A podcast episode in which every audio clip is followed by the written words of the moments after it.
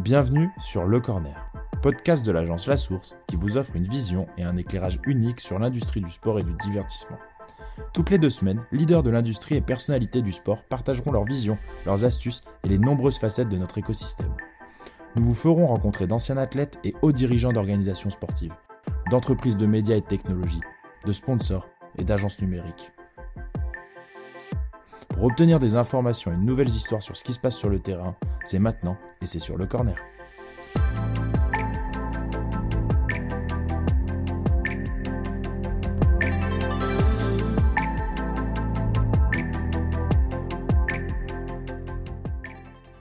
Bonjour à tous, bienvenue pour un nouvel épisode Le Corner. Aujourd'hui, un épisode un petit peu spécial puisqu'on reçoit euh, l'équipe euh, Ballon Main Corps, euh, une équipe avec laquelle on travaille au quotidien sur, sur la création de leur podcast, mais mais on fera les introductions un petit peu plus tard. Messieurs, bonjour à tous. Ricky, je te donne la parole en premier. Salut Sam, salut à tous, salut à mes gars.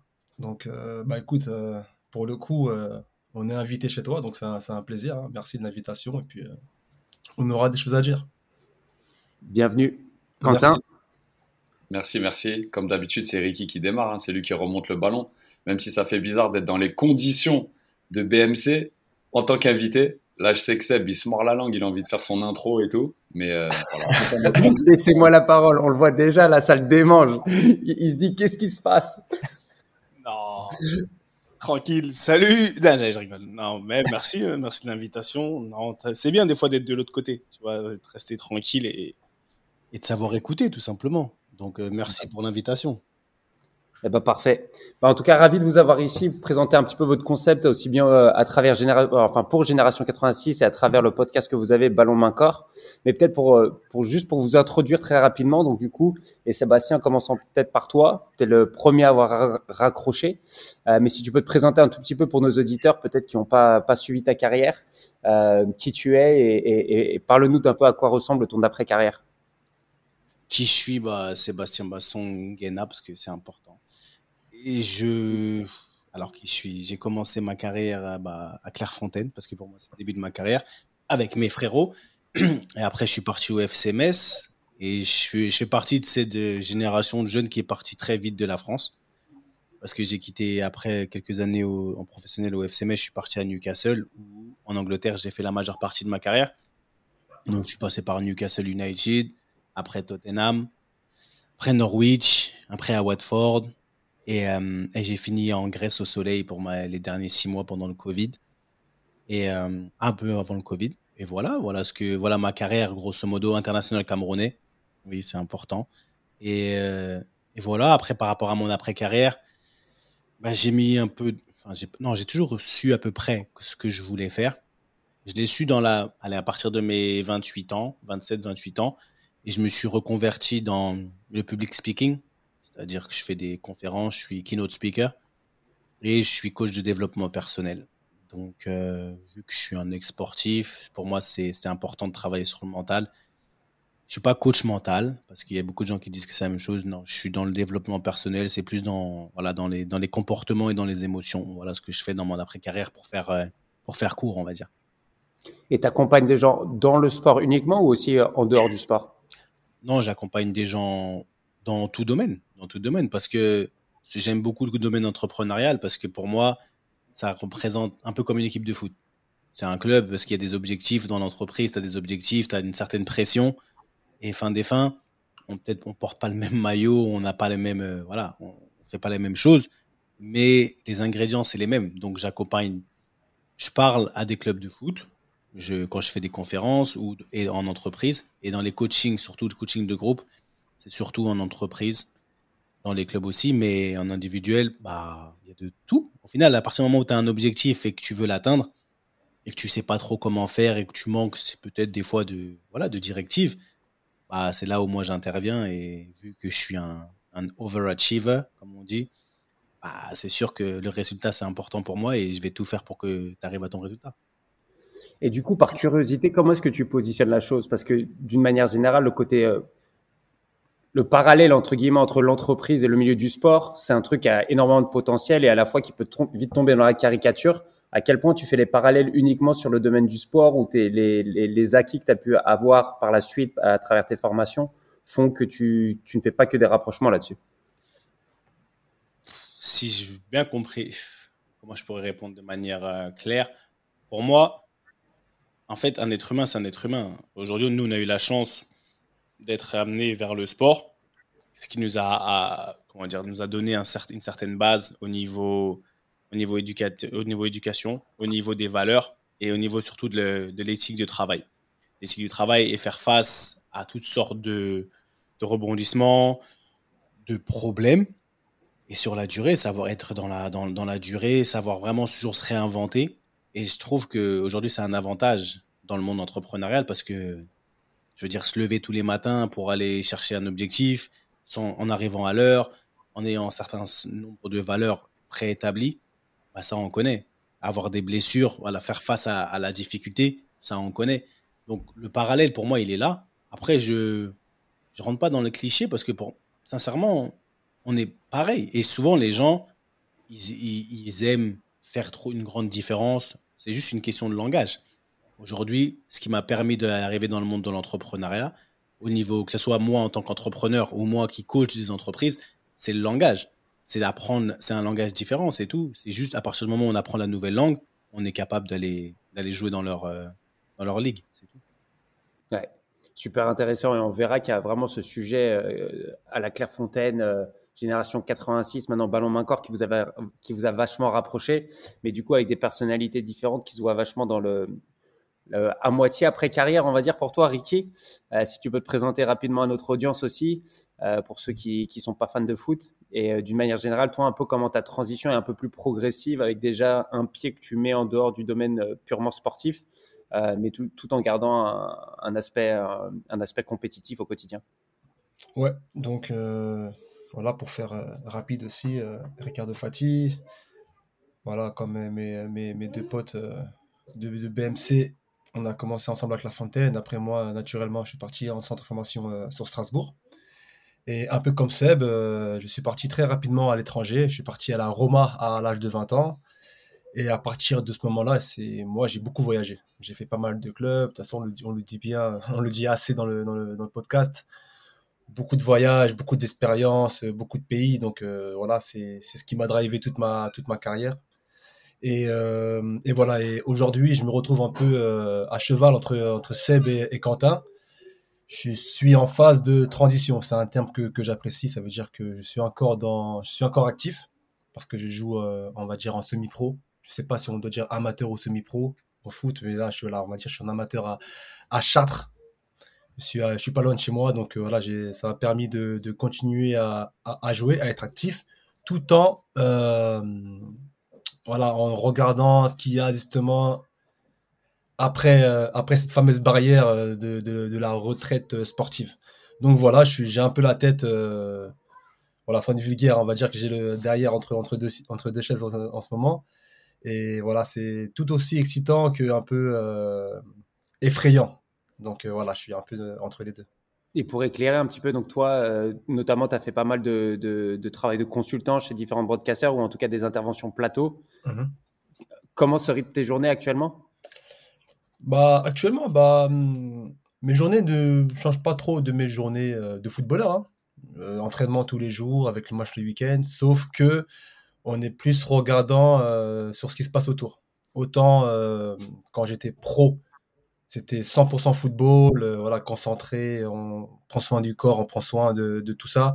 Autant euh, cette saison, ces, derniers temps, on commence à faire pas mal de réunions, à, contacter divers, euh, bah, divers chaînes, divers médias. J'ai fait quelques interventions en effet sur, sur quelques chaînes en France, sur RMC ou, ou Canal+.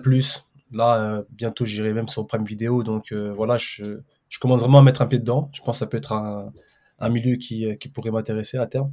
donc voilà, mes, mes journées restent euh, plus ou moins les mêmes que, que qu'à l'époque quand, quand j'étais pro, avec les entraînements, tout ça. Mais sinon, c'est vrai que ça reste des journées encore, euh, encore chargées. Mais j'aime ça, j'aime rester, rester actif. Actif.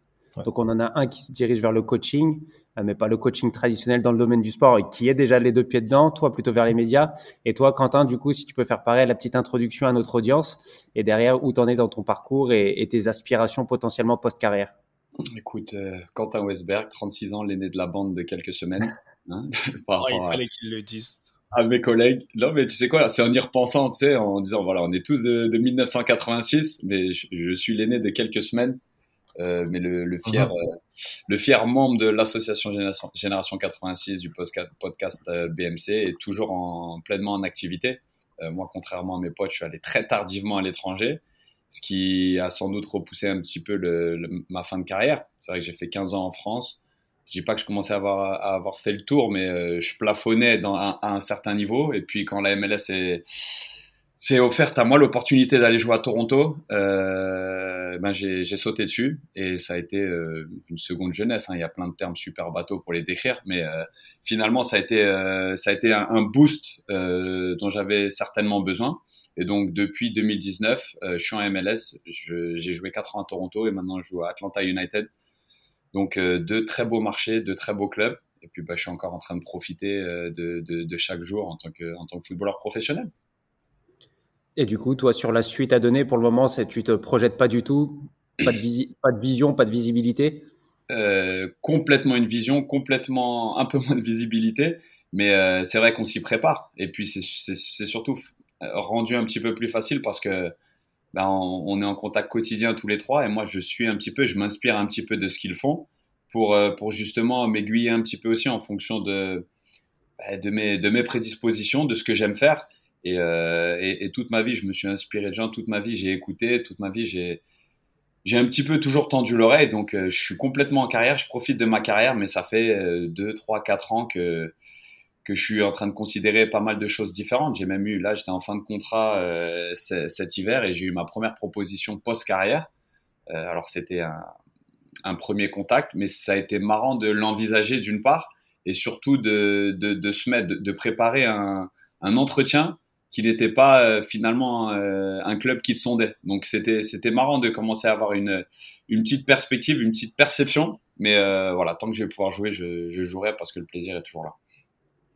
Top. Et donc là, pour, pour, pour récapituler, donc trois, trois, trois personnes qui se sont rencontrées à, euh, à Clairefontaine, donc du coup, euh, ce que vous appelez le Harvard du football, et ça sera intéressant sur la suite de la conversation, euh, avec trois profils différents, trois parcours différents, mais qui vous êtes tous retrouvés du coup autour de, la, du, de ce projet-là, Génération 86. C'est quoi l'ambition de Génération 86 Est-ce que vous pouvez le présenter et nous dire pourquoi est-ce que vous avez décidé de créer cette association? Bah, Vas-y, c'est MC. Non, on peut, oui, on présenter. Pourquoi on a voulu créer Génération 86 C'est parce que tout simplement, comme tu l'as dit, Clairefontaine, c'est un, bah, c'est notre socle commun. C'est, c'est là où on s'est rencontrés et c'est là où beaucoup de nos histoires personnelles, familiales, professionnelles ont commencé. Et on a toujours été en contact. On avait un groupe déjà qui a été créé par ton, par euh, Quentin par Quentin on avait, on était on and off un peu, on était en contact, mais pas avec tout le monde. Et c'est pendant le Covid où, euh, bah, pendant le Covid, on avait beaucoup de temps.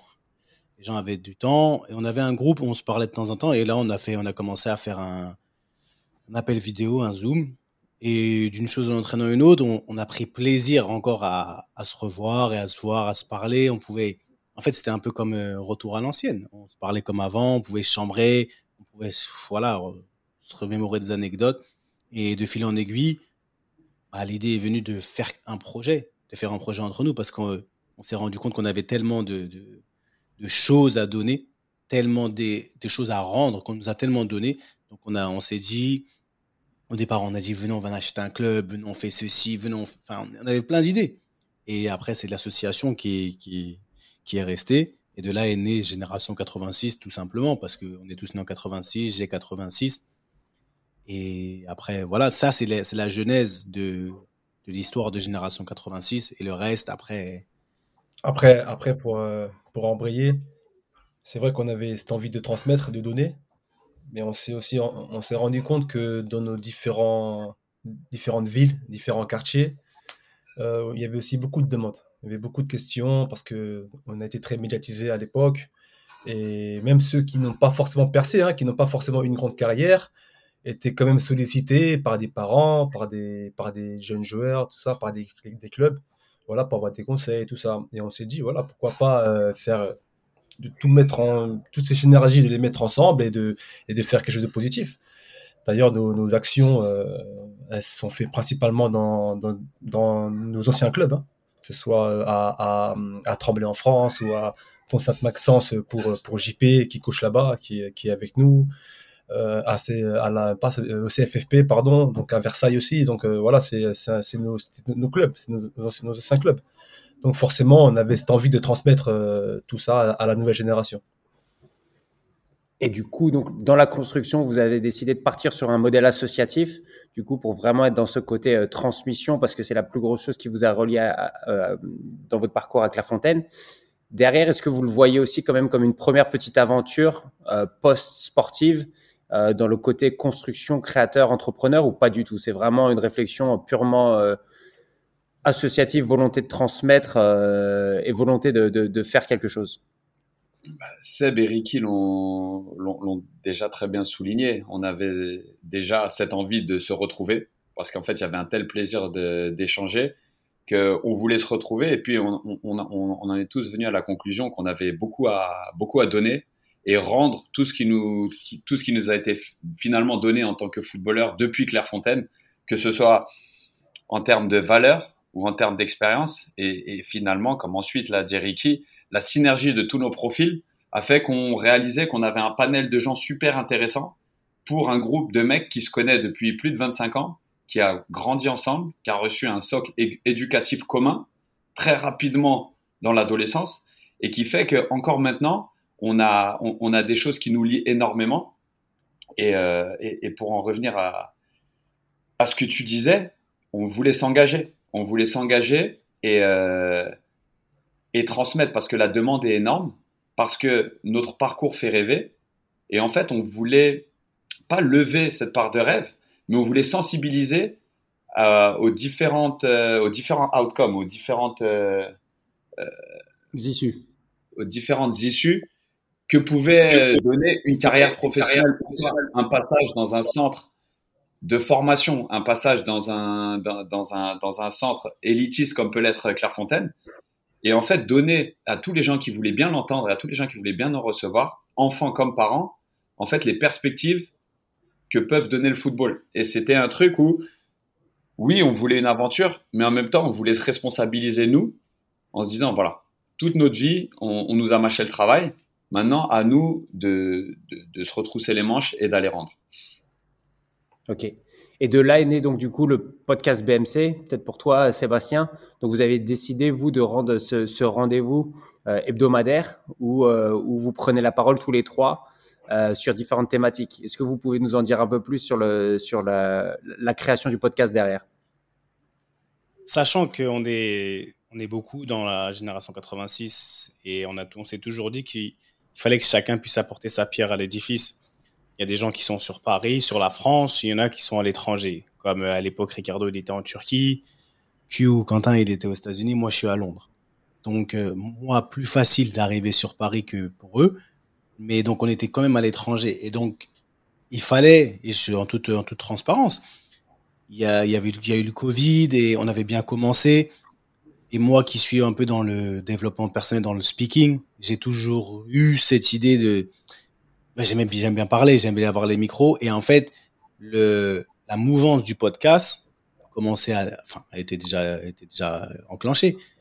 Et en fait, on s'est rendu compte qu'il fallait qu'on puisse apporter quelque chose de, de, on va dire, de tangible depuis l'étranger. Et sachant que tous les trois, il y a une bonne synergie, il y a trois, il y a trois profils différents. Bah, on s'est retrouvé avec l'idée de pourquoi pas lancer une chaîne Twitch. Au départ, c'était ça. Une chaîne Twitch. Après, de la chaîne Twitch, c'est passé au podcast. Et on s'est retrouvé à trois, on s'est parlé. Et on a vu que chacun en était animé d'une envie. Et c'était une autre manière à nous, de, très concrète, de pouvoir participer à l'évolution de Génération 86 à travers les frontières. Donc euh, voilà d'où est né d'où est née l'idée du podcast. Après, pour le nom du podcast, euh, je me rappelle, c'était un jour où moi-même j'étais aux États-Unis en formation et on était tous les trois au téléphone, ça coupait, on cherchait un nom et on avait des, des idées et euh, c'est Monsieur Friandis, euh, tout le monde aimerait qui, Ricardo, qui arrivait avec ballon main corps, si, si je me trompe pas. Et je pense que c'était assez commun, hein. c'était une décision assez commune. Hein. Non, dès ah, c'est clairement venu de toi. C'est clairement venu de Et nous, on a validé parce qu'on cherchait un nom. Et c'est toujours difficile de trouver un nom qui nous représente et qui a une histoire où on peut. Et en fait, quand il a dit ballon main corps, pour nous, pour ceux qui connaissent Clairefontaine, bah, ça résonne directement. Ça parle, ouais. Ça parle. Voilà, on voulait pas, on voulait pas avoir ce nom bateau euh, avec foot dessus, euh, tu sais, euh, complètement foot ou je sais pas quoi foot. Tu vois, on voulait vraiment un truc qui, c'est, c'est pour dénote un peu. Et du coup, bah, cette expression ballon main corps, elle, elle est, elle est, elle est quasi, elle est parfaite pour nous en fait. Hein. En plus, Q qui est, est gardien, gardien de but, donc avec Monsieur Ravio dans, le texte, donc pour la symbolique, euh, ça, sonnait bien. Ben moi, c'est marrant parce que je me souviens très bien quand effectivement tu avais suggéré ça. Moi, à la base, je pensais que c'était une blague. Et effectivement, parce qu'en en, en, en, termes d'impact de, de, marque, ballon main corps, ça fait vachement sens. Mais moi, à chaque fois que j'en parlais sur la réflexion du branding, aussi bien sur Génération 86 que ballon main corps, je me disais c'était un truc qui n'était pas assez accrocheur sur la marque Clairefontaine, sur la marque euh, grands espoirs du domaine du football, sur le côté euh, vraiment football, sur le côté commercial. Et ça, c'est intéressant pour rebondir là-dessus, Ricky, parce que vous, dans votre réflexion, en fait, vous êtes vraiment pas dans une réflexion d'audience, mais vous êtes vraiment dans la vraie réflexion sur la qualité et pas sur le côté faire le buzz. C'est marrant à chaque fois qu'on parle de comment, qu'est-ce qu'il faut mettre en avant, euh, quelles sont les paroles là maintenant que vous avez des invités sur vos podcasts, quels sont les, les moments clés des différents des différentes émissions. Vous êtes toujours dans le souci de pas faire de l'attraction d'audience pour la mauvaise raison, mais vraiment dans la transmission de messages. Ouais, c'est ça, c'est ça. On est aucunement euh, à, la recherche de buzz. Hein. On a vraiment envie de, euh, voilà, de, bah, de transmettre encore, hein, de parler de faits euh, qui, bah, qui nous tiennent à cœur, hein, des, des, valeurs un peu universelles dans le football, que ce soit qui relèvent un peu du côté mental, côté un peu bah, tout, tout, ce qui touche un peu au football, en fait, autour du football, soit l'entourage, le côté aussi mental, psychologique, euh, euh, les à côté, euh, même les, les dépressions, enfin, voilà, c'est des sujets que euh, qu'on traite pas forcément, on va dire, dans les dans les grands médias, nous qu'on euh, qu'on prend du plaisir à parler, et puis forcément, on a on a une tonne d'expérience, une tonne d'anecdotes à, partager, et de plus, on a on commence à incorporer des invités, donc donc ça va quoi. C'est euh, donc c'est cool. Après euh, voilà on n'est pas à la recherche de buzz quoi. Non, mais, et c'est marrant que tu dis ça parce que paradoxalement, du coup, cette liberté d'expression, euh, ça vous offre une certaine liberté d'expression parce que finalement, pour les personnes qui écoutent, il y a énormément de choses à se mettre sous la dent qui sont à la fois intéressantes mais aussi des remarques que tu n'aurais pas nécessairement dans des trucs, dans, dans, des, dans, dans des programmes euh, où, aurais, euh, où, il y aurait potentiellement plus d'ambiance traditionnellement, ou en tout cas plus d'éléments euh, croustillants, ou cette volonté de d'aller chercher de l'information. Euh, donc j'invite vraiment tous les, auditeurs qui connaissent pas Ballon Main Corps qu'on accompagne, qu'on accompagne du coup, comme je l'ai dit toutes les semaines, à, à, aller écouter si vous êtes fan de foot et sur les côtés, les parallèles entre entre le domaine du, sportif et le domaine professionnel il y a vraiment des choses super intéressantes. Euh, mais si on parle de vraiment la vision à long terme, Quentin, peut-être un petit peu pour toi, le côté, enfin, quel impact vous cherchez à avoir? En, réflexion, il y a forcément quelque chose qui vous drive au, au, quotidien, soit sur des choses à changer dans le domaine du sport, soit sur des places à occuper, soit sur avoir une vision un peu sur ce que vous, vous avez appris à Clairefontaine, sur ces informations et sur ces, ces, ex, ces, expériences que vous avez pu euh, vivre au quotidien dans votre domaine, dans, vos clubs respectifs euh, et en faisant tous les parallèles qui, qui, vont bien, il y a forcément un petit peu une vision derrière sur, euh, sur le programme de Ballon Main Corps. Oui, effectivement, et en même temps, pas nécessairement. Notre premier souci, c'est l'authenticité. Notre premier souci, c'est de faire du contenu de qualité et authentique, à savoir partager des expériences, partager des anecdotes et, et, des moments clés dans une carrière qu'on aurait voulu avoir, le genre de conseils qu'on aurait voulu recevoir avant de faire les erreurs qu'on a faites, en fait. Et c'est un truc où, certes, on amène le sujet, mais c'est une discussion qui invite tout le monde, de, de tout âge, de même tout, tout domaine, comme, euh, comme, le disait Seb tout à l'heure, par rapport à son activité plus perso à lui. Euh, le foot, c'est un pont, en fait, avec la vie. Et euh, énormément de choses est liées au terrain, fatalement, mais énormément de choses aussi est liées au, comportement et à la manière de, faire, d'agir et de se comporter. Et de par toutes nos expériences, les sept pays de Ricky, les trois pays de Seb, mais trois, quatre de mon côté, on a vécu, on a été au contact de différentes cultures dans un même sport, dans une, dans, une même industrie. Et on a déjà vu que dans cette même industrie, les, les comportements changeaient énormément. Donc c'est une espèce de, pas de mise en alerte, parce qu'il y a énormément de positifs dans tout ça, mais c'est des, conseils gratuits qu'on a pour euh, notre audience. Et, surtout, ce, terme qu'on utilise souvent, c'est l'adaptabilité. En fait, on veut aider les gens à développer énormément de mécanismes pour s'en sortir le mieux possible dans énormément de situations euh, qu'ils vont rencontrer au quotidien. Et les, situations qu'on rencontre en tant que footballeur, elles sont pas que l'adversité sur le terrain, euh, la joie, les, pics de confiance. C'est aussi tout ce qui euh, s'apparente à l'extra-football, à savoir euh, faire déménager sa famille, euh, s'adapter à une nouvelle culture, comment trouver ses repères dans un environnement qui est complètement neuf, où on ne se sent pas forcément le bienvenu. C'est énormément de choses comme ça qui fait qu'on on rend un tout petit peu plus humain et accessible le monde du football en partageant nos expériences qui même sont différentes. À savoir ce que quelque chose que Seb ou Ricky a vécu d'un côté, je l'ai peut-être moi vécu différemment de l'autre. Et en, fait, on en parle à bâton rompu, exactement dans un souci différent de vouloir faire le buzz et de parler de joueurs connus avec lesquels on a joué ou d'avoir un souci euh, d'audience plus élargie. En fait, on a envie d'inviter l'auditeur à notre table comme s'il était dans une discussion de fond avec ses bons potes. Après, il faut si je peux me permettre, je pense que aussi ballon main corps, ce qui est important, c'est de démystifier le, le, culte du football. Parce que aujourd'hui, encore plus avec le, dans, dans l'ère, euh, l'ère dans laquelle on vit, le football, c'est pas pour nous, c'est notre passion, mais pour beaucoup, c'est, c'est, c'est impressionnant. Des fois, on nous pose des questions. Comment c'est dans un vestiaire? C'est comme s'il y avait. C'est un peu comme la, la, le, le, côté mystère d'une monarchie, par exemple. Je regardais The Crown et c'est un peu pareil. Non, mais Ouais, il y a, côté, une part de sacré en fait. Il y a une part de sacré et aujourd'hui, nous, on peut, à travers Ballon Main Corps, on peut quand même faire entrer les gens dans ce cercle un peu fermé qui fait rêver beaucoup de personnes et on va, on va le ramener à quelque chose de très, très simple, de quelque chose de très humain. Voilà pourquoi on a, on a ce genre de discussion comme EDQ et Ricky, à bâton rompu, on est entre potes, on discute pour au final montrer à, au, comment dire, aux commandes mortels que être footballeur, au final, c'est ça, ça peut s'apparenter à comme toi quand tu vas au travail, avec d'autres particularités, c'est sûr, d'autres facteurs, mais fin des fins, c'est des hommes qui vivent leur passion, qui vivent leur métier à un moment donné.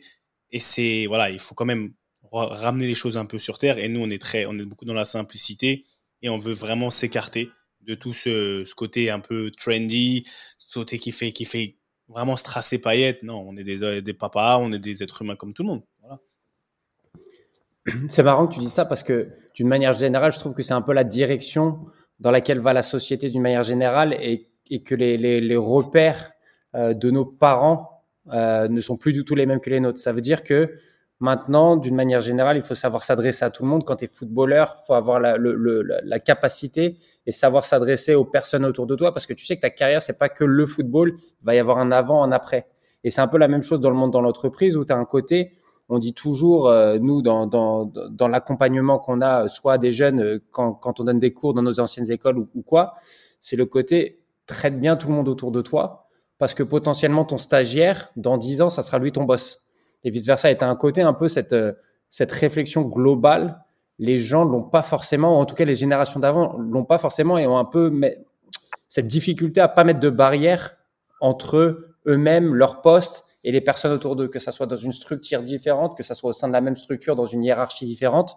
Et, c'est un thème que vous, vous abordez beaucoup là dans, dans, ce que vous dites et que vous essayez de transmettre aux enfants en disant il y a du glamour, il y a du pas glamour, avec le respect des anciens que vous abordez beaucoup sur la, plupart de votre podcast, mais en, en disant que le fait d'être à des postes différents ou à des positions différentes ne change pas la nature et le besoin de pouvoir échanger entre les différents, entre les différents pôles. Ça vous parle ce que je vous dis ou pas? Moi, pour rebondir sur ce que tu dis, on est dans un monde d'information et d'opportunités qui n'était pas le cas il y a 20 ans. Il y a 20 ans, une carrière de footballeur, c'était très secret et il y avait ce que les journaux pouvaient en dire, basta. Maintenant, on est complètement, on est diamétralement opposés. On a l'impression d'avoir des insights de la part des clubs sur la vie de vestiaire, sur les entraînements, de la part des joueurs sur leur quotidien, sur euh, même leur rémunération, sur leur famille. Et finalement, on est passé d'un, nous, on est exactement cette génération qui, a, qui, qui, connecte ces deux mondes, à savoir, on a grandi dans un environnement où euh, tout était très secret, la vérité du vestiaire, tout était très solennel. Et puis maintenant, tout est exposé euh, dans une mesure presque incroyable. On, en parle souvent sur le podcast, mais des fois, on a l'impression de côtoyer des gens euh, au sein d'un vestiaire et ensuite de voir des personnes différentes sur les réseaux sociaux, la manière dont ils s'exposent, la manière dont ils gèrent la narrative de leurs réseaux sociaux, par exemple. Donc les réseaux sociaux, c'est vrai que ça a été un, outil qui est extrêmement favorable quand on, l'utilise bien, mais qui peut aussi être un petit peu préjudiciable. Et en fait, nous, on partage sans une analyse extra approfondie, sans des recherches extrêmement élaborées, mais on partage un ressenti pour essayer de tout balancer, en fait, de, trouver un équilibre entre, entre tout. Quand je dis balancer, c'est un pur anglicisme, tout équilibré. en plus, oh, le, bref. tout équilibré, parce que une des, une des, une des, un des éléments moteurs et fondateurs de, de la génération 86, c'était d'un petit peu apaiser cette espèce d'excitation, cette espèce de presque de, de violence autour du football et de cette pression de la réussite qui est caractérisée complètement différemment maintenant qu'elle était il y a 20 ans par l'apport des réseaux sociaux, par l'afflux euh, économique. C'est euh, déjà nous, il y a 20 ans, on nous disait quand est-ce qu'il va y avoir des transferts à plus de 100 millions de francs, c'est incroyable, ça n'arrivera pas et tout. Ben maintenant, on est à, 300 millions d'euros. C'est quelque chose qui fait que d'évoluer. Et en fait, on essaie de d'équilibrer un petit peu tout ça en, en, connectant plusieurs générations et surtout en s'appuyant sur des valeurs authentiques et, et, et surtout des, des, valeurs que l'on pense intemporelles. Ouais, bah c'est le credo de notre, de notre assos, hein. partager nos valeurs avec passion parce que on reste convaincu que il y a des valeurs, que ce soit dans la vie ou dans le foot, qui, qui restent immuables, qui, qui ne bougent pas. Toutes ces valeurs de respect, de euh, voilà, d'humilité et puis euh, de don de soi. Je pense que c'est super important de transmettre aujourd'hui parce que voilà, c'est des valeurs qui, euh, qui s'estompent de plus en plus dans ce sport qui devient bah, de plus en plus aussi individualiste. Donc voilà, sans vouloir faire les, les grands frères un peu paternalistes, tout ça, on a la chance d'avoir un vécu, une aussi, bah, euh, voilà, Seb, Quentin, moi-même, une certaine aussi légitimité pour pouvoir en parler. Euh, l'a très bien dit, nous, on a la chance d'avoir vécu un peu ces deux mondes-là. Le monde d'avant, d'avant les réseaux, d'avant toute cette explosion technologique et, le monde euh, d'aujourd'hui, en fait. On est, on est vraiment à cheval entre les deux. On est aussi père de famille, donc on sait vraiment de, quoi on parle. Et, euh, et, voilà, et puis on reste convaincu, en tout cas, c'est mon cas, qui a certaines valeurs qui, euh, qui doivent rester les mêmes. Et, euh, c'est de toute façon le football, c'est un peu comme la bonne. C'est même le monde, je pense, de l'entrepreneuriat, c'est pareil, c'est cyclique. À un moment donné, on veut toujours revenir aux bases, on veut toujours revenir aux sources. Quand on voit dans les clubs comment ils se réinventent, c'est beaucoup de, de culture, d'héritage, euh, de respect des anciens. Maintenant, tu vois tous les clubs. Donc c'est comme ça, quoi. Donc on a cette envie-là de voilà de transmettre ces, bah, ces valeurs pas anciennes, mais ces valeurs, on va dire, intemporelles. Et c'est marrant parce que c'est, on, en revient toujours à ça quand on en parle avec Quentin. C'est le côté, au final, tu reviens toujours à ce qu'on appelle les soft skills. Donc, en gros, tu as, les connaissances que tu acquiers à l'école, etc. Et ensuite, tu as les connaissances que tu vas acquérir potentiellement dans ton environnement, chez toi, à la maison, euh, auprès des proches que tu as. Et finalement, c'est ta capacité à savoir dealer avec les différentes personnes qui font que tu vas être prêt à, affronter beaucoup plus de situations ou être beaucoup plus flexible dans ta manière de travailler pour pouvoir t'adapter au changement. après, tes connaissances un petit peu plus dures, celles que tu apprends à l'école, c'est des choses qui vont te permettre de pénétrer dans un environnement, mais tu reviens toujours aux soft skills de, d'écoute, d'entraide, de partage, de, d'empathie pour les personnes avec lesquelles tu travailles. Et je pense que tu as, une espèce de, dynamique au final dans, le football qui est relativement similaire. C'est que il faut que tu travailles ton contrôle passe, il faut que ta qualité technique elle soit là, il faut que ton le, les blocs de 15-15, il, faut, il va falloir que tu les manges, mais derrière il va falloir aussi que tu comprennes comment parler à ton latéral droit pour qu'il fasse l'effort que tu veux, pour euh, de, pour parler à ton numéro 10 qu'il soit bien dans le bloc quand il doit se replacer et toutes ces choses là, c'est des choses que tu n'apprends pas forcément à, à, à, développer tes qualités techniques, tes qualités tactiques qui sont considérées comme les hard skills, mais c'est ce côté cette écoute, savoir euh, t'adapter à un projet de jeu, savoir euh, répondre aux différentes situations que tu vas pouvoir affronter. C'est, on en a parlé, c'est un peu l'intelligence émotionnelle. C'est, ça fait partie, c'est soft skills, ça fait partie de l'intelligence émotionnelle. Donc, c'est quelque chose qui, comme tu l'as bien dit, qui s'apprend pas forcément euh, en salle de, salle où on fait de la vidéo. Mais c'est la vie qui t'apprend ça. Et nous, cette intelligence émotionnelle, euh, ayant, ayant été ensemble depuis le, très, le bas âge, on a dû dealer. Euh, en fait, la vie en groupe, on l'a connue très, très rapidement. Avec ses hauts, ses bas, savoir gérer les déceptions, parce qu'on on avait chaque année des gens qui partaient. Et en fait, voilà, on, est, on a été, c'était un modèle accéléré. Donc, ces soft skills que nous, nous, on les a appris très vite et c'est ce qui nous, aujourd'hui, ce qui nous réunit. Parce que, dans comme il l'a dit Quentin et même Ericky, dans notre génération 86, tout le monde n'est pas passé professionnel, alors qu'à la base, c'était ça qui nous unissait, le football. Mais aujourd'hui, l'entraide qui est entre nous, l'amour qui est entre nous, l'expression des émotions et le, voilà le soutien qui est entre nous, y a, on parle pas football. En fait, quand on fait nos réunions génération 86, c'est pas forcément pour parler des carrières, etc. Celui qui, n'a, qui a fait la plus grande carrière ou celui qui n'a pas fait de carrière ont la même valeur. Ils ont la même valeur et comme tu vois, et ça, je pense qu'on l'a appris étant très très jeune, c'est des graines qui ont été plantées dans nos, dans nos systèmes très jeunes et qui ont fleuri avec le temps, bien sûr, mais qu'on a su aussi, euh, voilà, entre nous, arroser nous-mêmes, entre nous, parce qu'il faut pas se mentir c'est pas facile. C'est pas tous les jours facile. On, on, est, on est amené à, avec, à, côtoyer des gens qui ont des caractères différents, même entre nous. On, s'aime comme on s'aime, mais il faut dire la vérité. C'est pas tous les jours facile. Mais je pense qu'on a, on a un objectif qui est commun, qui est plus grand que notre propre personne. Donc, quand on parle de génération 86, quand on parle de ce qu'on veut transmettre, ça va au-delà de nos petites personnes et de nos ressentis. C'est pour ça, c'est pour ça qu'aujourd'hui, nos soft skills, franchement, pour rien au monde, on les échangerait. Et quand on est ensemble, c'est un bonheur. Quand on est en BMC, c'est un microcosme de la grosse génération 86, c'est tout. Mais c'est un petit modèle. Ça Ça va pas plus loin que ça. Et comment vous voulez les mettre en pratique, ces soft skills?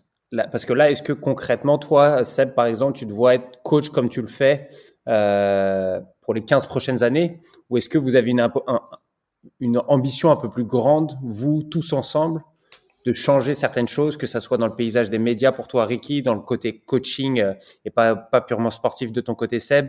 Quentin, euh, toi, quelle que soit la direction que, où ça te mène après, est-ce que vous avez une vision un peu plus grosse sur ce que vous voulez voir dans le sport du futur, euh, dans le football du futur, comparé à celui, enfin, la direction que prend le football actuellement?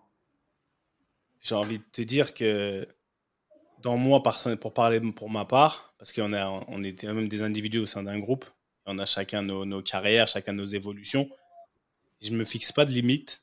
Aujourd'hui, le, coaching ou le développement personnel, le, public speaking, c'est un véhicule. Comme le football a été un véhicule dans ma vie qui, va m'amener à ma destination. Ça veut dire qu'aujourd'hui, ce que je fais, j'en prends soin. Et je vais essayer de devenir le meilleur. C'est la mentalité du, du champion. J'essaie de le, le meilleur dans ce que je fais. Et maintenant, je pense que moi essayant d'être le meilleur dans ce que je fais, Ricardo essayant d'être le meilleur dans ce qu'il fait, Quentin essayant d'être le meilleur.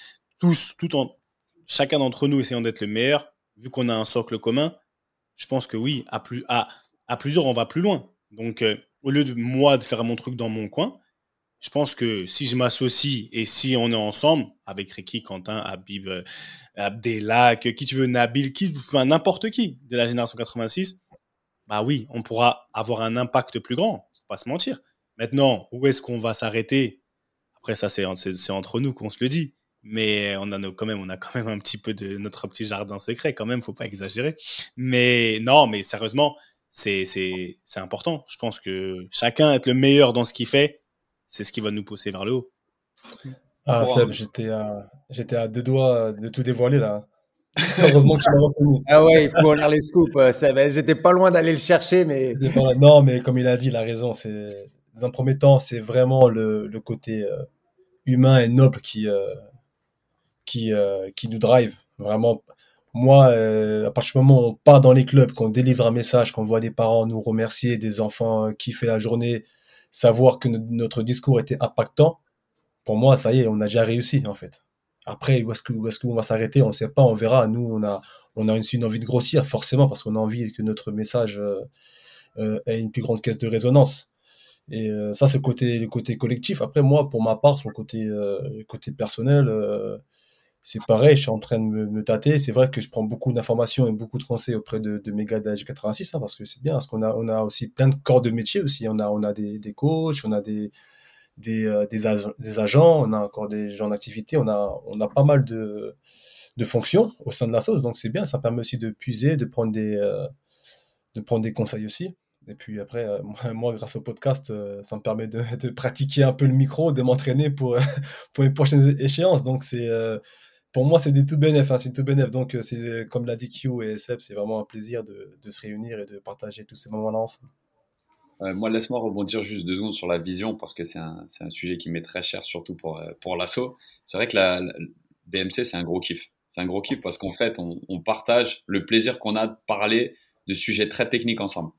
Maintenant, pour ce qui est de l'assaut, je pense que le socle euh, commun à tous les membres, c'est le comportement et en fait l'énergie qu'on peut dégager et la fiabilité. C'est vraiment quelque chose euh, qu'on a envie de donner par rapport à certaines valeurs et sur lesquelles on est intransigeant. Et donc en fait, quand, comme, comme aime beaucoup le dire euh, Ricky, la synergie de tous nos profils, en fait, on veut que cette association soit en fait une image et un reflet de notre message pour que quand l'opportunité se présente pour un de nos membres, qu'il soit coach, comme l'a dit Seb, qu'il soit agent, qu'il soit public speaker, qu'il soit dans les médias, qu'il soit entrepreneur, en fait, ce socle commun de valeurs sur lesquelles on transige pas ou peu, euh, soit une garantie sur la personne et sur l'engagement qu'il peut avoir à l'extérieur de l'association. Et en fait, on a envie que ce message grossisse en s'adressant à notre environnement. Qu'est-ce qu'on fait de nos journées en fait? Parce qu'on n'a pas décrit pour, euh, pour l'auditeur la journée type G86,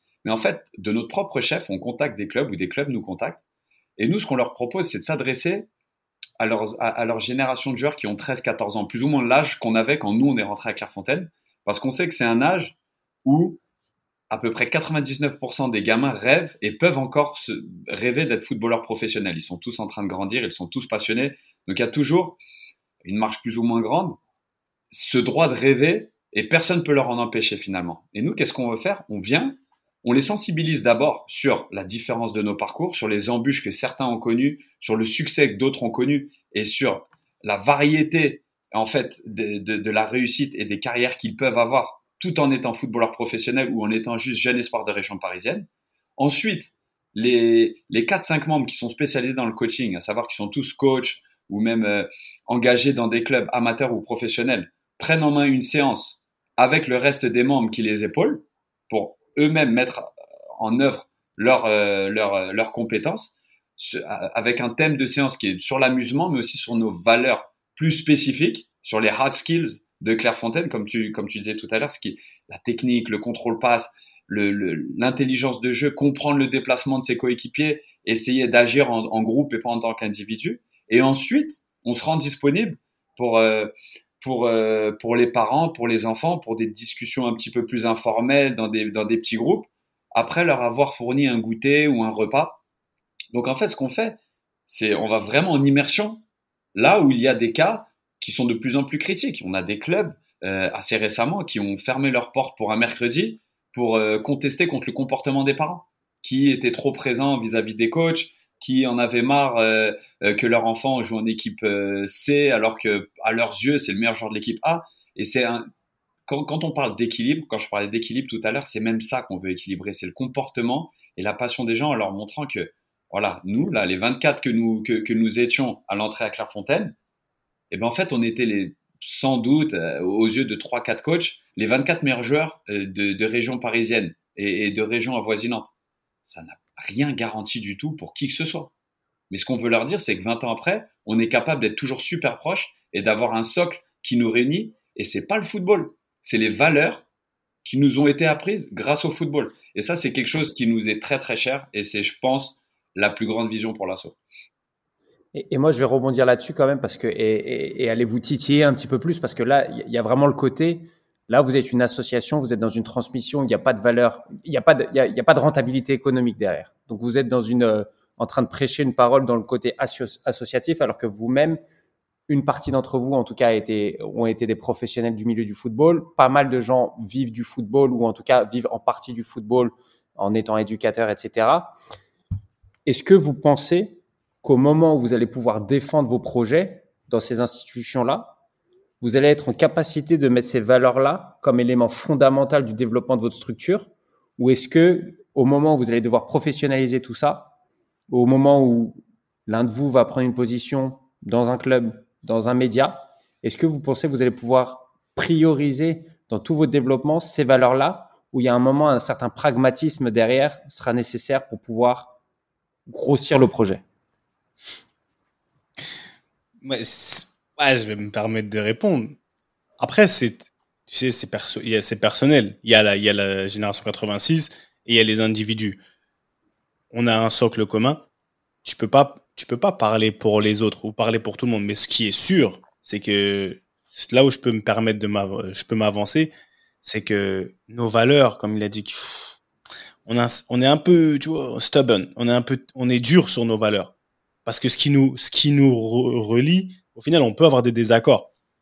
Mais quand on se parle, on se dit la vérité. Quand on se parle, on a ce qui nous, en fait, ce qui nous relie, c'est limite, c'est pas tangible. Et les valeurs qu'on se répète à chaque fois, qu'on se répète à chaque fois quand on a commencé l'association, ou quand même chacun dans son côté est représent, un représentant de l'association, que ce soit aux États-Unis, on a une image. On a une image et quand on, au moins nous, on veut pouvoir se regarder dans les yeux. Et je pense que, je pense que demain, quand quelqu'un aura un poste quel qu'il soit, bah, les valeurs que qu'il mettra en avant, je pense que personne, et c'est un terme que j'aime utiliser, en tout cas moi pour ma part, je pourrais pas me travestir. Je pourrais pas me travestir, pas parce que, pas pour un gain économique, parce que pour moi, humainement parlant, ça va plus loin que ma motivation, c'est pas l'argent. Aujourd'hui, l'argent pour moi, on en a besoin, et je vais pas te mentir, même pour l'association Génération 86, si vous voulez faire des dons, faites des dons tu vois. j'ai pas, mais non, faites des dons. Faites des dons parce que c'est pour une noble cause. Mais ça sera jamais le côté économique. Voilà pourquoi on a une association à but non lucratif qui va nous driver. Parce qu'on sait très bien que dans le monde d'aujourd'hui, parce que nous, on a conscience que ce qu'on vend, entre guillemets, ou ce qu'on donne, ça, ça peut un peu se perdre et on peut être vu comme des idéalistes. Ouais. Mais donc au final, en fait, vous êtes dans le don de votre modèle et de vos croyances dans ce cas de génération 86, mais après, donc du coup, c'est pour avoir, vous pensez que la transposition professionnelle de ces valeurs-là, le jour où ça sera à vocation à être rentable économiquement, vous allez pouvoir, vous allez vous appuyer là-dessus avant toute autre chose que vous allez mettre en place au sein d'une structure. Ricky, il l'a dit. Hein. C'est viscéral. C'est viscéral. En fait, c'est ancré en nous et c'est ce qui nous, c'est ce qui nous relie encore maintenant. Alors, bien sûr, ça n'empêchera pas de conflit. Bien sûr que ça n'empêchera pas des, des discussions comme il faut en avoir au sein même d'une famille, au sein même d'une fraternité. Mais par contre, ce socle de valeurs et cette ligne directrice, elle sera, elle, sera vraiment très difficilement transigeable parce qu'il y a une vie au sein de l'association, il y a une association et il y a les membres de l'association au sein de l'association. Et ensuite, il y a une vie professionnelle à mener. Hein. Rien n'empêche que l'un d'entre nous peut devenir trader, être le plus capitaliste des capitalistes et autant être animé par des valeurs euh, fondamentales, fondamentales en lesquelles on, croit tous. Donc il y a un côté où monétiser ne veut pas dire diaboliser. Et c'est un truc où euh, il y a beaucoup de gens qui disent on voit la vraie valeur des gens quand ils ont de l'argent. Ben, L'association, on, aura une plateforme beaucoup plus, beaucoup plus grande et, qui sera accessible à beaucoup plus de monde. Donc moi j'ai hâte d'être à ce moment-là. Ouais, de toute façon, il faudra qu'on se pose la question euh, à ce moment-là. Hein, si on doit peut-être s'affilier avec euh, d'autres associations, enfin avec une, institution, pardon, sur la fédération, tout ça. C'est des questions qu'on se pose au quotidien. Est-ce qu'on doit euh, voilà, aller plus vers l'avant, commencer à lever des fonds, enfin voilà, des questions euh, légitimes qu'on se pose. Après, ça prend du temps parce qu'on est beaucoup aussi. Hein. Comme, comme ça l'a dit, on est aussi une somme d'individus. Donc forcément, des fois, on a des pensées un peu différentes, des stages rémunérés des levées de fonds, enfin des sponsors, tout ça. Donc euh, voilà, c'est des questions légitimes qu'on a. Donc euh, on verra avec le temps comment ça va se décanter. J'ai une dernière question pour vous qui n'a rien à voir avec les, les, les sujets qu'on abordait, mais nous, notre communauté, c'est vachement une, une communauté d'entrepreneurs et de personnes dans le domaine du digital, du sport et de l'innovation. Vous, en tant que, que footballeur actuellement ou ancien footballeur, Qu'est-ce qui vous a le plus manqué dans votre carrière en termes d'accompagnement pour votre développement personnel et pour, euh, pour, euh, pour arriver à vos fins dans la performance quotidienne? Ah. ah. moi, je le dis à chaque épisode. Hein. Moi, il Attendez, attendez, attendez, attendez. Ouais. C'est pas vos défauts à vous. Non, non, C'est l'accompagnement qu'on aurait pu vous amener. Ouais, mais moi, clairement, il m'a man- il m'a manqué ce mentor, moi. Moi, il m'a manqué ce mentor. Seb, il en a eu 10, Ricky, il en a eu 0. Ouais, c'est ça.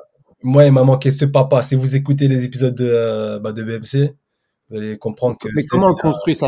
Du, du coup, comment est-ce que pour toi, une organisation professionnelle peut avoir la réflexion de mettre un truc en place pour accompagner individuellement euh, les joueurs? Bah, après, c'est c'est compliqué parce que le club, euh, il cherche pas forcément à, à optimiser vraiment ton côté personnel, à t'accomplir. Eux, ce qu'ils veulent, c'est des résultats. Donc, euh, le coach, euh, quand, d'autant plus aujourd'hui où le coach, euh, il reste 6, 1 an, euh, 2 ans maximum. Donc, c'est compliqué pour C'est en, dévelop- c'est en te développant personnellement qui va parvenir à ses fins. Oui, mais après, il va plus se développer du côté euh, plus technique. Après, forcément, il y a un petit côté psychologique pour t'aider, tout ça, pour te, te mettre bien à l'instant T. Mais pour t'accomplir, pour, pour t'optimiser, je dirais, euh, c'est plus compliqué. Il y a des coachs qui, qui le sont, attention, il y a des clubs aussi qui le font très bien, mais c'est pas généralisé.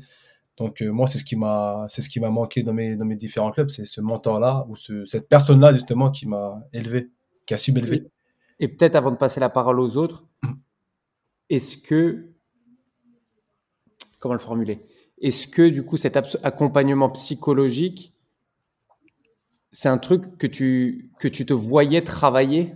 Pendant ta période de footballeur Est-ce qu'à 23 ans, tu penses que tu aurais été capable d'aller t'appliquer dans ton travail psychologique comme tu l'étais dans ta répétition technique ou ton travail physique selon euh, le curseur, où tu mettais le curseur sur tes priorités? Bah déjà, ce qui était sûr, c'est que euh, à 23 ans, j'avais pas la même lucidité ou la même maturité à analyser mes, faiblesses euh, techniques ou, mentales qu'à 28 ou 30 ans. Donc c'est pour ça, je te dis, quand il faut quelqu'un à côté pour, voilà, pour savoir te cibler ou savoir t'accomplir, c'est surtout dans, tes- jeunes années. Après, euh, ouais, c'est des choses qui m'ont manqué euh, étant plus jeune, mais euh, après, c'est des choses qu'on acquiert avec le temps, en grandissant, en, en prenant de l'expérience par moments ça se passe bien parce que même quand tu es jeune, tu arrives à gommer ces, choses-là par toi-même et avancer. Mais euh, moi, ça n'a pas été mon cas. Moi, je pense que si j'avais eu encore une fois ce mentor-là ou cette personne à côté, voilà, pour, pour m'accomplir, pour m'aider à m'accomplir euh, et à optimiser un peu mes, mes- ma carrière ou mon quotidien, j'aurais pu euh, peut-être faire une meilleure carrière. Et toi, tu le vois plus comme un accompagnement qui n'est pas celui d'un agent, mais un ac- ac- accompagnement externe à un club, à un club de foot. Ouais. Ouais, sur externe un club de foot, pas agence, parce que l'agence, il a aussi un côté mercantile. qui est- ouais. C'est Voilà. pas le même métier. faire le métier. Après, il y a, il y, a, il y a des personnes aussi dans des clubs qui sont, euh, qui sont, euh, qui sont faites pour ça aussi. Mais j'ai l'impression qu'aujourd'hui, en 2023, euh, que ce soit dans le football et même dans le monde, euh, dans l'entreprise, je pense que la, la question aussi euh, mentale, psychologique, elle est vachement prise à cœur. Donc c'est c'est bien, il commence à avoir des structures qui se développent dans, dans, sur ce côté-là. Donc euh, c'est une bonne chose. Mais à notre époque, c'était plus compliqué. Et toi, Seb? Pour répondre, ce qui m'a manqué, ce qui m'a manqué dans mon développement, euh, j'ai envie de te dire, moi, moi, ce que je fais aujourd'hui, dans le sens où, après, il y a l'évolution de la vie, tu vois, je peux pas jeter la pierre à une époque où bah, il y a l'évolution. Aujourd'hui, on est, on, est- on est dans le métaverse, on est dans, tu vois, on est dans les, tu vois ce que je veux dire, c'est, c'est pas la même chose. Aujourd'hui, les réalités d'avant, il y a 15 ans, 20 ans, sont pas celles d'aujourd'hui et on va même pas se poser trop de questions. Aujourd'hui, je pense que j'ai eu la carrière que je devais avoir. Si je devais vraiment me poser la question, qu'est-ce que tu aurais voulu avoir? Oui, moi. Moi, dans le sens où quelqu'un de légitime, quelqu'un qui prend de légitime, qui, sait vraiment ce qui s'est passé et qui peut, en fermant les yeux, me dire ce que je vais faire et ce que je ressens. Parce qu'on est, on est, très, est très vite incompris, on se sent seul souvent. Le football, c'est c'est vraiment un milieu, un monde parallèle. C'est un monde à part. C'est un monde à part qui, qui dure un certain temps. Donc, les règles et les, les réalités du football, elles sont tout autres que celles de la vie. Ce qui m'a manqué, je pense que c'est beaucoup de patience. Après, voilà. Mais quelqu'un, peut-être, qui, avec qui je pouvais parler. Parler de tout et de rien hors club. Parce que même quelqu'un qui est dans un club aujourd'hui, il fait partie d'une institution. Et, et le club, et le club, quoi qu'on dise, c'est un peu comme ce rapport. euh, tu préfères aller parler à quelqu'un d'en dehors de chez toi que- qu'à tes parents. Bah, c'est un peu le même, le, même, le même rapport.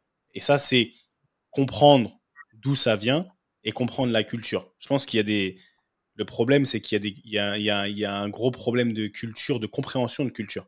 Aujourd'hui, moi, quand je travaille avec certaines personnes ou certains entrepreneurs dans le côté technologique qui viennent me voir pour rentrer dans le monde du football, je leur dis clairement, ce que vous n'avez pas compris, vous pouvez avoir le produit le meilleur du monde, c'est l'humain, c'est l'être humain. il faut, il y a des, il y a des, il y a des particularités, par exemple avec un jeune de banlieue ou avec quelqu'un qui, a... et ça, il faut avoir vécu. C'est de l'intelligence émotionnelle. Il faut avoir vécu la chose pour pouvoir parler le même langage. C'est pour ça que je parle beaucoup de langage. Donc, ce qui m'a manqué, c'est même pas côté technologique, c'est même pas l'assistana. Non, je pense que c'est de la connaissance. J'aurais aimé, par exemple, que mes parents, pour le coup, connaissent plus. Parce que ça a créé beaucoup de friction, ça a créé beaucoup de décalage. Et j'aurais aimé qu'ils soient beaucoup plus au courant. Beaucoup plus au courant parce que la vie d'un footballeur, au final, depuis le jeune âge, ça peut créer beaucoup de déséquilibres qui, sont, qui seront répercutés étant plus, plus vieux. Donc euh, voilà ce qui m'a manqué et comment j'aurais préféré. Et c'est pour ça que je fais ce que je fais aujourd'hui. Parce que par exemple, je me parle à moi quand j'avais 18 ans, ou moi quand j'avais 24 ans. Et la raison pour laquelle on va dire que je suis bon dans ce que je fais, c'est parce que voilà, bah, je me connais. Qu'est-ce que j'avais besoin quand j'avais 24 ans? Bah, Qu'est-ce qui aurait fait Qu'est-ce que j'avais besoin pour écouter quelqu'un qui vient me parler? Je sais. Et c'est pareil par à peu près dans l'entrepreneuriat. J'ai vu, j'ai essayé. Donc aujourd'hui, on peut se parler clairement et, et c'est plus simple. En fait, ça revient à des bases des très, très simples de la vie. C'est ça qu'on va faire en fait. On va créer une structure indépendante qui va accompagner les jeunes joueurs et vous allez avoir le relationnel avec les joueurs et, et moi je serai le connard capitaliste derrière qui va, qui va monétiser tout ça. Il en, faut toujours un de toute façon. Il en faut toujours un. Il en faut toujours un. si t'endosses le rôle, c'est bon. et toi, Kyo? Ah, par qui Par équipe. c'est Paris qui, qui, va, qui, va faire un don de ses, de, de ses maillots de, de carrière. Et toi, Quentin, du coup, c'est quoi? Moi, j'aurais assez de mal à mettre un, doigt dessus euh, parce que je, pense que la personne que je suis extra football s'est construite grâce aux échecs footballistiques. Euh, heureusement, il y a eu des réussites, ce qui m'a permis de durer, mais il y a eu pas mal de, setbacks, comme on, comme on aime beaucoup l'évoquer, et je pense que ça a été hyper bénéfique pour ma personnalité, pour mon caractère. Euh, c'est vrai que le caractère, c'est toujours facile quand tu réussis. Euh, en fait, tu jamais réellement testé. Mais ce que j'ai appris au fil du temps, c'est que ma motivation ne, ne, ne, ne, se réduisait pas, quand bien même j'étais pas récompensé de tous mes efforts euh, instantanément. Et c'est quelque chose qui, a créé beaucoup d'inconfort, mais avec lequel je suis devenu confortable. Donc maintenant, moi, si j'avais une réponse à donner par rapport à tous les gens comme moi ou même tous les footballeurs, c'est vrai que pour l'avoir vécu assez récemment, euh, avec cette modernité des staffs qui sont beaucoup plus élargis. Quand nous, à l'époque, c'était un staff de 2-3 personnes, maintenant il y en a plus 5-6. Je pense que dans les staffs, maintenant, tu es capable d'avoir un panel beaucoup plus important de personnalités. Et comme a dit Seb, il y a beaucoup plus de gens à même, s'ils sont sensibilisés dans les staffs, à répondre aux besoins de chaque profil de joueur différent. C'est-à-dire que, tu vois, là, je prends un exemple euh, commun. Mon staff à Atlanta, 5 euh, sur 6 sont parfaitement bilingues, euh, anglais et espagnol. Donc déjà, ils peuvent s'adresser à la quasi-totalité du groupe. C'est un staff assez jeune, donc qui était encore joueur il n'y a pas si longtemps, donc qui peut encore quand même avoir des rapprochements avec pas mal de joueurs. Et en même temps, ils sont assez, euh, assez âgés pour représenter un côté un petit peu paternel pour les plus jeunes. Donc c'est un truc où, pour, euh, pour, pour synthétiser, accentuer euh, la, composition d'un staff sur les soft skills, avoir au, sein même de ton staff des gens qui sont même un peu plus axés sur les soft skills, qui sont un peu plus axés sur la compréhension des joueurs, au-delà du côté technique, je pense que ça serait super bénéfique pour, euh, pour les clubs parce qu'il y aurait un accompagnement comme on aurait eu sans doute besoin Ricky, comme il le répète dans pas mal d'épisodes. Il y aurait peut-être quelqu'un dans un de ses staffs élargis qui aurait identifié que Ricky avait besoin d'être encadré peut-être un petit peu plus qu'un autre ce qui n'a sans doute pas été le cas quand il y avait des staffs de 2-3 personnes à l'époque, euh, encore plus dans des grands clubs où ils sont surmenés par, le travail. Mais euh, pour ce qui est de mon cas personnel, moi je me considère un petit peu comme un, comme un combattant, comme un survivant, mais parce que c'est la passion qui m'a toujours drivé et je pense que j'ai pas vraiment une personnalité à être euh, pris sous son aile. En fait, j'ai développé énormément d'amitié mais je pense que j'étais plutôt repoussant pour les plus anciens. Et c'était, j'étais typiquement pas le genre de mec, on dit, ah, vas-y, Q, viens, regarde, on va faire ça ensemble et tout, machin. Non, j'étais toujours à l'écoute et tout, mais il y avait toujours une espèce de. Et c'est sans doute de ma faute. Ouais, et ben, c'est peut-être cet accompagnement-là qui plutôt aurait fait qu'il y aurait un caractère un petit peu moins tranché dans le côté soft skills, ou peut-être leur rencontre pour, pour être un autre sujet dont, on discute, le côté nutrition, etc. Savoir que un poids de forme, il était à 77 kg, 78 kg pour toi et pas 82 kg. Il y a quand même des éléments qui sont maintenant mis en place où, euh, où vous, vous avez vécu une transition entre le côté, finalement, si on regarde 20 ans en arrière, quand vous êtes rentré dans le monde professionnel, un staff comme ça serait considéré comme amateur euh, comparé à ce que vous avez vécu potentiellement en fin de carrière. Et donc, c'est plus là que je voulais vous emmener, c'est où ça va. Et ce côté, ce conseil, moi, personnellement, étant dans la Sportec, je suis persuadé qu'il y a un côté, euh, il y a le côté accompagnement émotionnel, comment tu mieux un match euh, d'un point de vue émotionnel, pas dans la préparation tactique, technique, physique, mais dans le côté appréhension de, appréhension de ce sujet-là et donc tout ce qui peut être fait d'un point de vue euh, technologique. Maintenant, il y a plein de choses super intéressantes à faire, mais c'était intéressant de voir que la question est aussi sous quelle forme cet accompagnement Est-ce qu'il est interne Est-ce qu'il est externe Est-ce qu'il est individualisé Comment est-ce que tu le Comment est-ce que tu en fais Comment est-ce que tu en fais vraiment un, business pour les pour les potentiels entrepreneurs et les jeunes gens qui sont en école, qui sont en train de créer leurs prochaines idées pour pour pour faire grossir le sport? Euh, C'était intéressant de discuter. Juste un dernier point. En général, on demande toujours à, à, à, nos, à nos invités de partager soit un livre, soit une série, soit un film, soit quelque chose qui les a drivés, qu'ils ont vu ou écouté récemment. Est-ce que, est que vous avez une bonne recommandation en 15 secondes chacun pour notre audience? Moi, je suis pas très livre. Par contre, moi, il y a, y a, une série qui m'a marqué là, depuis pas mal d'années. Pourtant, euh, c'est moi qui parle. Euh... T'as plus que 10 secondes, Ricky. T'as plus que 10 secondes. Billions. Billions. Billions. Ouais, je, ne me serais pas attendu à ça. Justement, c'est pour ça que j'ai commencé à, à, poser le décor, tout ça, en te disant, c'est pas trop mon monde, c'est pas trop ma mentalité. Mais quand tu vois le mindset des mecs, euh, la, la, stratégie pour arriver à leur fin, tout ça, le côté même économique, les côtés un peu derrière, les technologies, c'est fort.